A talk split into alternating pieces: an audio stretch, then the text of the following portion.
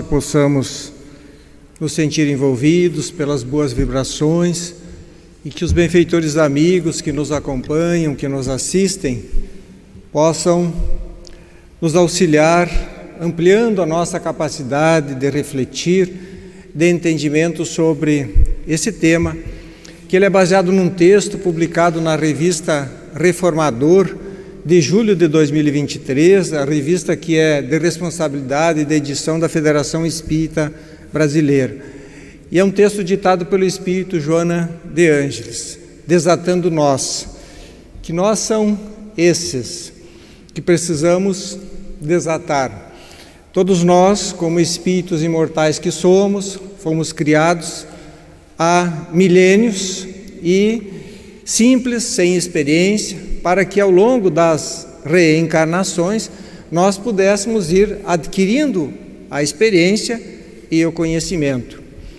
É, ao longo dessa, dessa jornada, muitas vezes criamos vínculos, apegos, é, no decorrer, e em especial quando vivemos as nossas etapas mais primitivas, nós nos vinculamos com vícios, com imperfeições que ainda não conseguimos nos desvincular.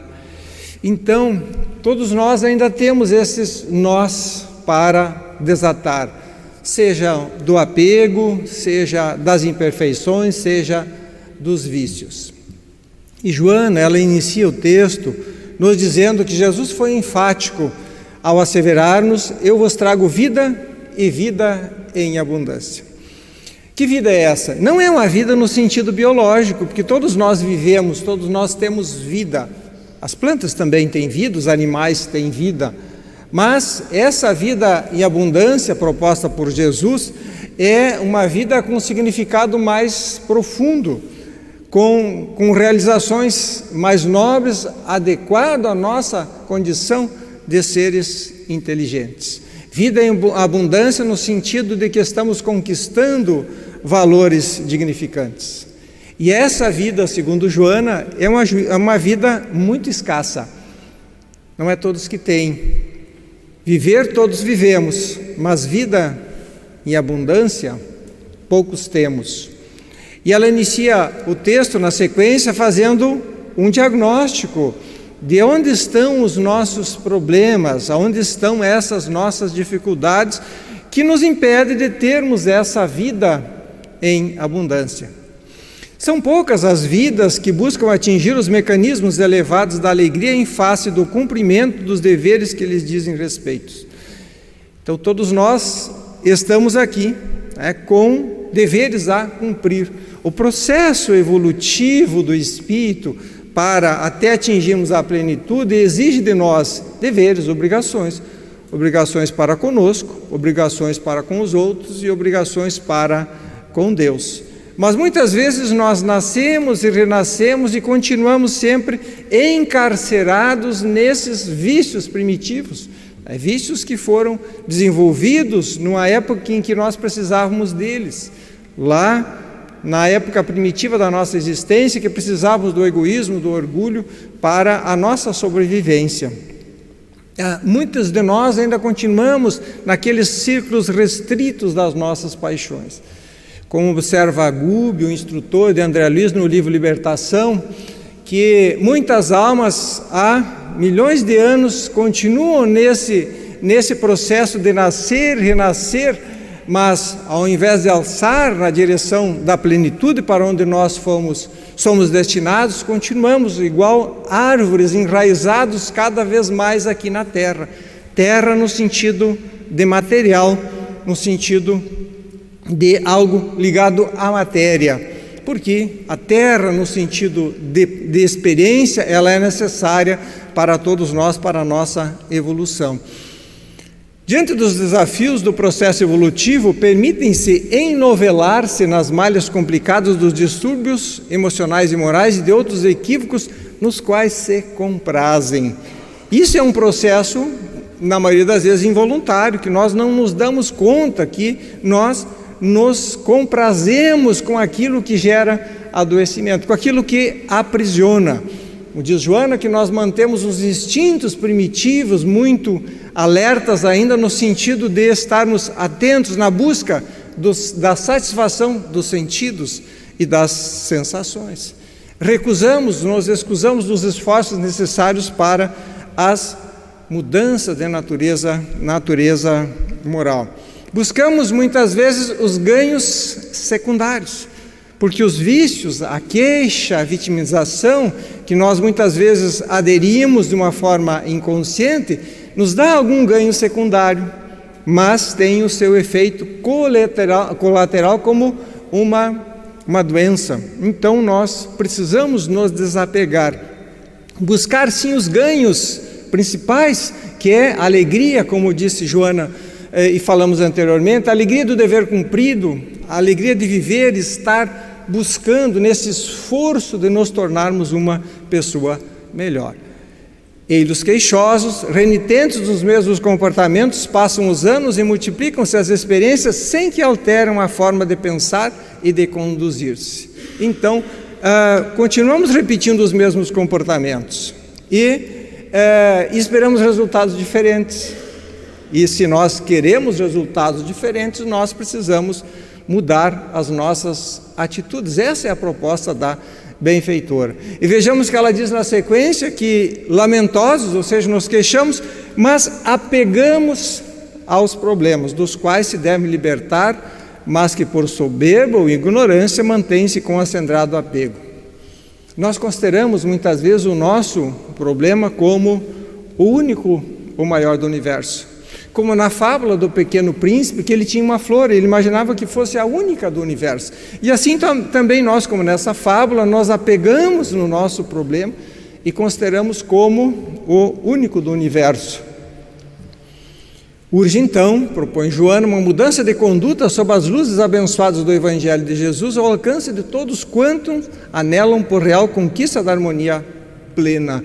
Então todos nós temos esse roteiro. O Evangelho de Jesus não é algo apenas para nós estudarmos, admirarmos nos círculos religiosos, mas é algo para ser vivido. É um código moral, como nos ensina o Evangelho segundo o Espiritismo, para ser aplicado em todas as circunstâncias da nossa vida pública e privada. Esse é o caminho da nossa alforria, da nossa libertação para que a gente possa deixar, mudar de conduta e deixar para trás essas algemas, esses apegos, esses vícios que nos aprisionam e geram o adoecimento de nós. A oferenda que o Senhor faz, doando vida em abundância, tem uma contrapartida. Qual é essa contrapartida?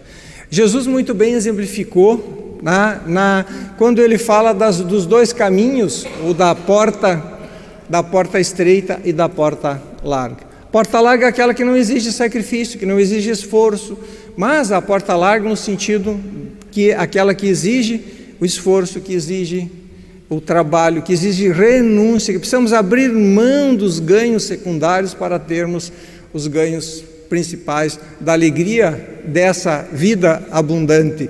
E Joana, na sequência do texto, ela vai nos propor também algumas sugestões, algumas uma lista de dicas que nós podemos, de atitudes que nós podemos adotar na nossa vida para alcançarmos esse objetivo, essa vida plena proposta por Jesus. Inicialmente, a reflexão em torno do significado existencial. Precisamos pensar no sentido da vida. Se nós acreditamos que Deus é a suprema inteligência, que é a suprema perfeição, nos leva a pensar que a nossa vida tem também um alto significado, porque Deus não faz nada sem sentido, sem significado. Precisamos refletir sobre isso, sobre a importância da vida e a importância desta reencarnação. O quanto essa nossa passagem aqui pela, pela matéria, passando pelas vicissitudes da vida, como dizem os Espíritos, os desafios, as dores próprias do mundo físico, ela tem um alto significado. Também, logo, uma análise inicial de quais são os objetivos do existir. E todos nós temos objetivos, todos nós planejamos. Ninguém veio ao acaso aqui desse, nesse mundo. Há um, um planejamento muito bem definido, muito bem delineado para a nossa, a nossa vida. Conquanto não lembremos em que condições ou de que forma nós fizemos esse planejamento, ele está na nossa consciência e de uma forma intuitiva nós vamos acessando essas informações para que tenhamos sempre uma diretriz correta para a nossa vida. Então, é a importância de tomarmos consciência disso, que a vida é importante e que temos objetivos sim que são significativos, que são importantes para a nossa a nossa vida. Poderíamos pensar, mas quais são os meus objetivos? Basta nós nos observarmos, que aos poucos vamos percebendo aquilo que precisa modificar na nossa vida, nas nossas atitudes, no nosso comportamento, aquilo que nós pensamos, aquilo que nós sentimos. A partir daí, nós já temos um indicativo das coisas que são mais urgentes, que precisam ser trabalhadas em nós. Esses são certamente os nossos objetivos primordiais para esta existência. Logo depois, na sequência, conscientizar-se da sua instabilidade, ou seja, nós percebermos como espíritos imperfeitos, todos somos, conscientizar das nossas, das nossas fraquezas e perceber aonde estamos sujeitos a falhar.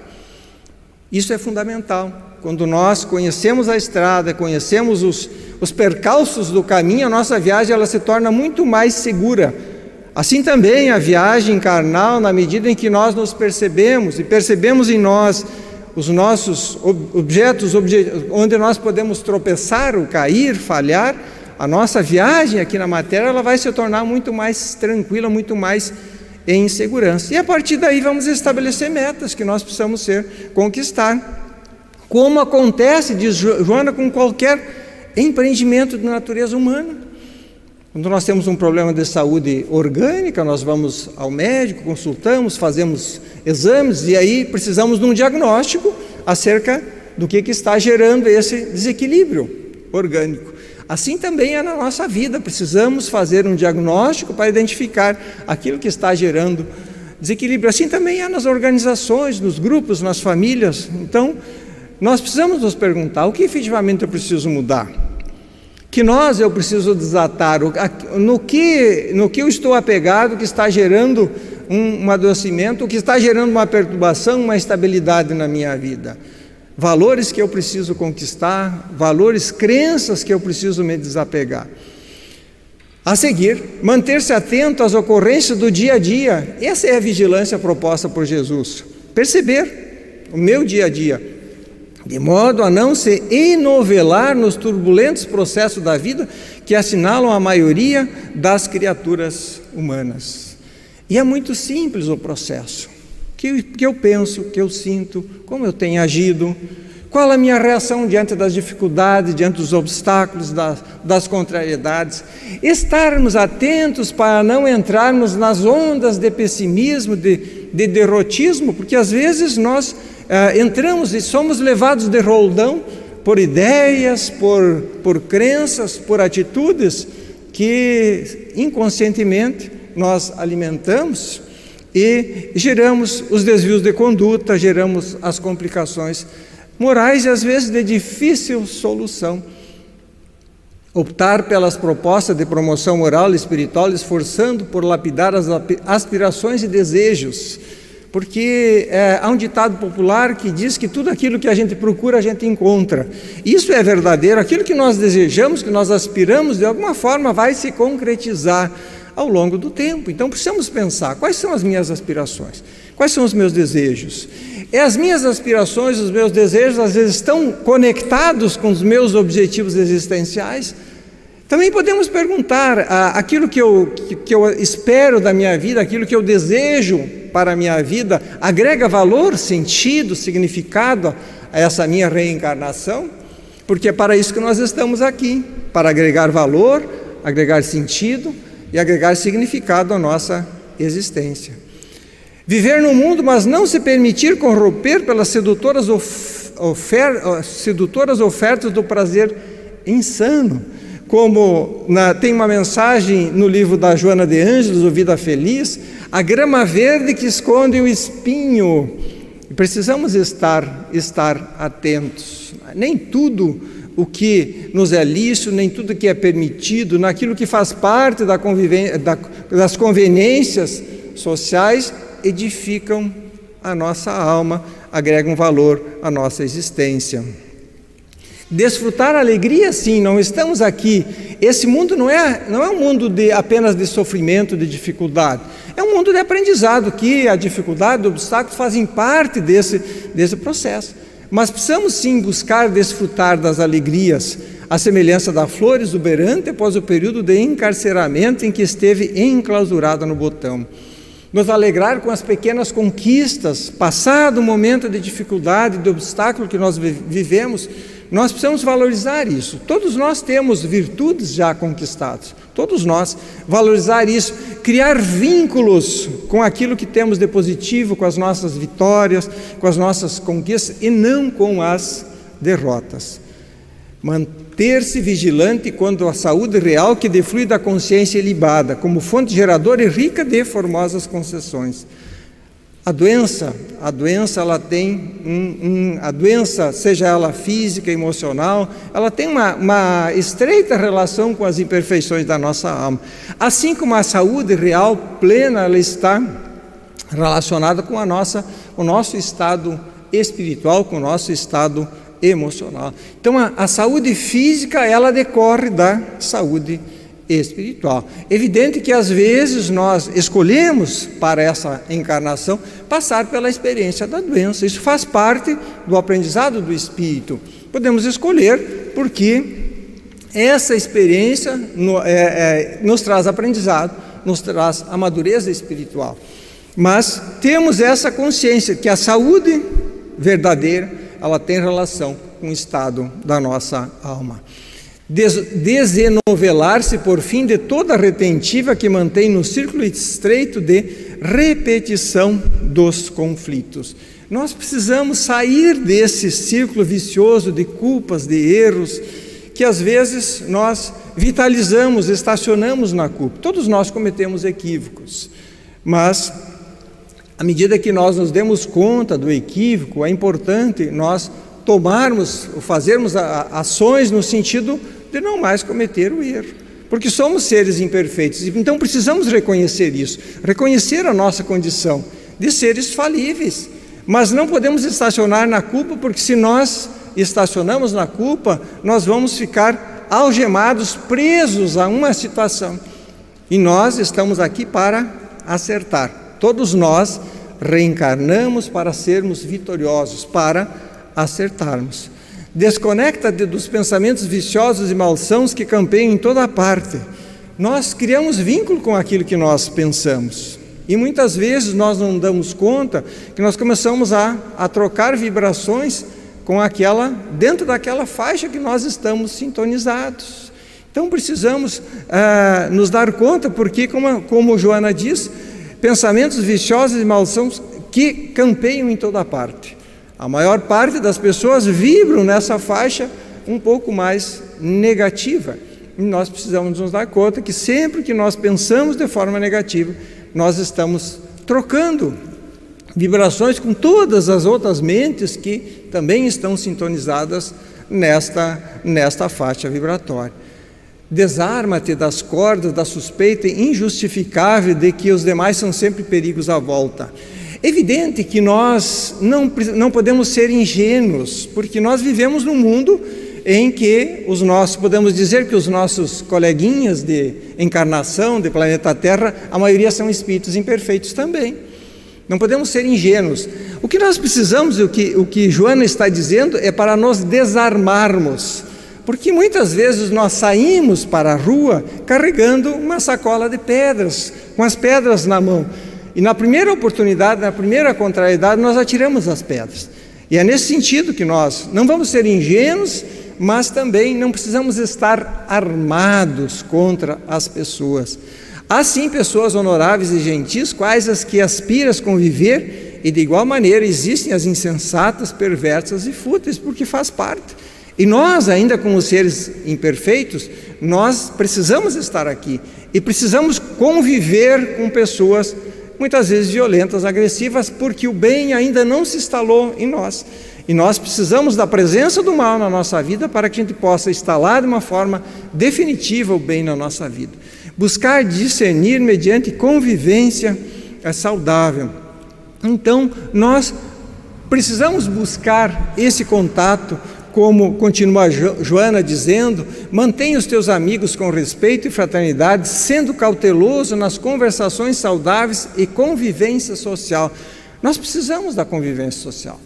Nós só evoluímos moralmente convivendo com as pessoas. Se nós fôssemos viver isolados, nós não temos a possibilidade de progredir moralmente, porque é no convívio do outro que nós vamos conquistar as, as virtudes. Mas a importância de, de buscarmos essa conversação saudável que ela vitaliza a nossa vida. Quando nós estamos conversando com alguém, nós não, não estamos apenas trocando ideias, nós trocamos vibrações.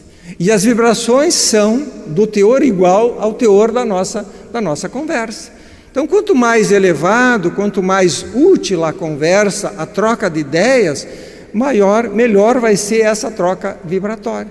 Por isso que nós nos sentimos bem junto de pessoas que nos são simpáticas, que a gente não sente, sente bem quando está conversando com alguém, que a conversa é saudável. Um outro ponto bem interessante. Não te interesses por penetrar-lhes a vida íntima, tornando-te cofre de segredos num depósito de amargura deles. E hoje nós precisamos, o que Joana está dizendo, que nós precisamos nos despreocupar um pouco com a vida das pessoas, especialmente as suas fragilidades. E hoje, com os meios de comunicação, nós temos muito acesso à vida e às dificuldades da pessoa. Não é no sentido de, é, de não nos interessar-se pela dificuldade do outro, não é nesse sentido. Porque sempre que nós podemos ajudar, podemos sim nos interessar, mas com esse objetivo. Como a gente estuda lá no Evangelho, que podemos sim analisar os defeitos dos outros, desde que essa análise tenha como objetivo nos ajudar a corrigir em nós essa mesma dificuldade, desde que essa, essa análise tenha por objetivo ajudar o outro que está, que está caído. Estima-os com dignidade, fruindo o imenso prazer de poder ser útil, ou seja, não vamos deixar de ajudar, mas também de possuir pessoas interessadas no teu progresso moral e humano. Então, precisamos todos buscar pessoas que possam nos ajudar no nosso processo evolutivo também. Viverás além do túmulo, e as tuas serão as necessidades que ora te afligem.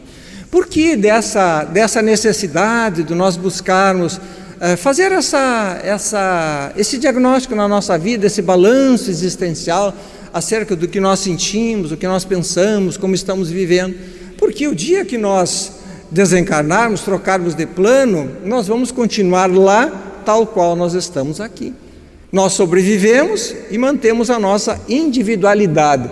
Então significa que lá no mundo espiritual nós vamos continuar sendo aquela mesma pessoa que nós somos aqui, com os mesmos problemas, com as mesmas dificuldades, com os mesmos anseios. É, é apenas uma mudança de lugar. O, o fato de nós desencarnarmos não é mudança significativa no nosso mundo interno. A única coisa que muda é que nós deixamos o corpo físico, esse pesado fardo, como dizem os Espíritos e continuamos lá. Então, por isso, essa necessidade de nós estarmos periodicamente fazendo essa, essa avaliação, essa reavaliação na nossa vida. Porque dizem os Espíritos também que lá as emoções, os sentimentos, eles são muito mais intensos. As dificuldades, elas são muito mais intensas. Porque o corpo é um abafador dos nossos sentidos também. E no processo evolutivo, não é saltos. A evolução é algo que se, se constrói ao longo do tempo, que nós já viemos construindo já há muito tempo, há milênios. Confia nas bênçãos do tempo e quando de natureza solar te parece incapaz de solucionar as tuas aflições, recolhe o tempo de Deus que é o da eternidade. Então, muitas vezes nós nos angustiamos diante de um problema que parece que não se resolve, que demora, e aí nós temos que pensar no tempo de Deus, que o tempo da dificuldade é o tempo de Deus, que é o tempo do aprendizado. Toda a dificuldade, toda a experiência aqui na matéria, ela tem o tempo de Deus, que é o tempo do nosso, do nosso aprendizado. Porque quando nós aprendemos uma lição, nós não precisamos mais repetir a lição. Então essa experiência ela deixa de ser necessária para o espírito. Então precisamos dessa paciência para compreender o tempo de Deus. Somos espíritos imortais.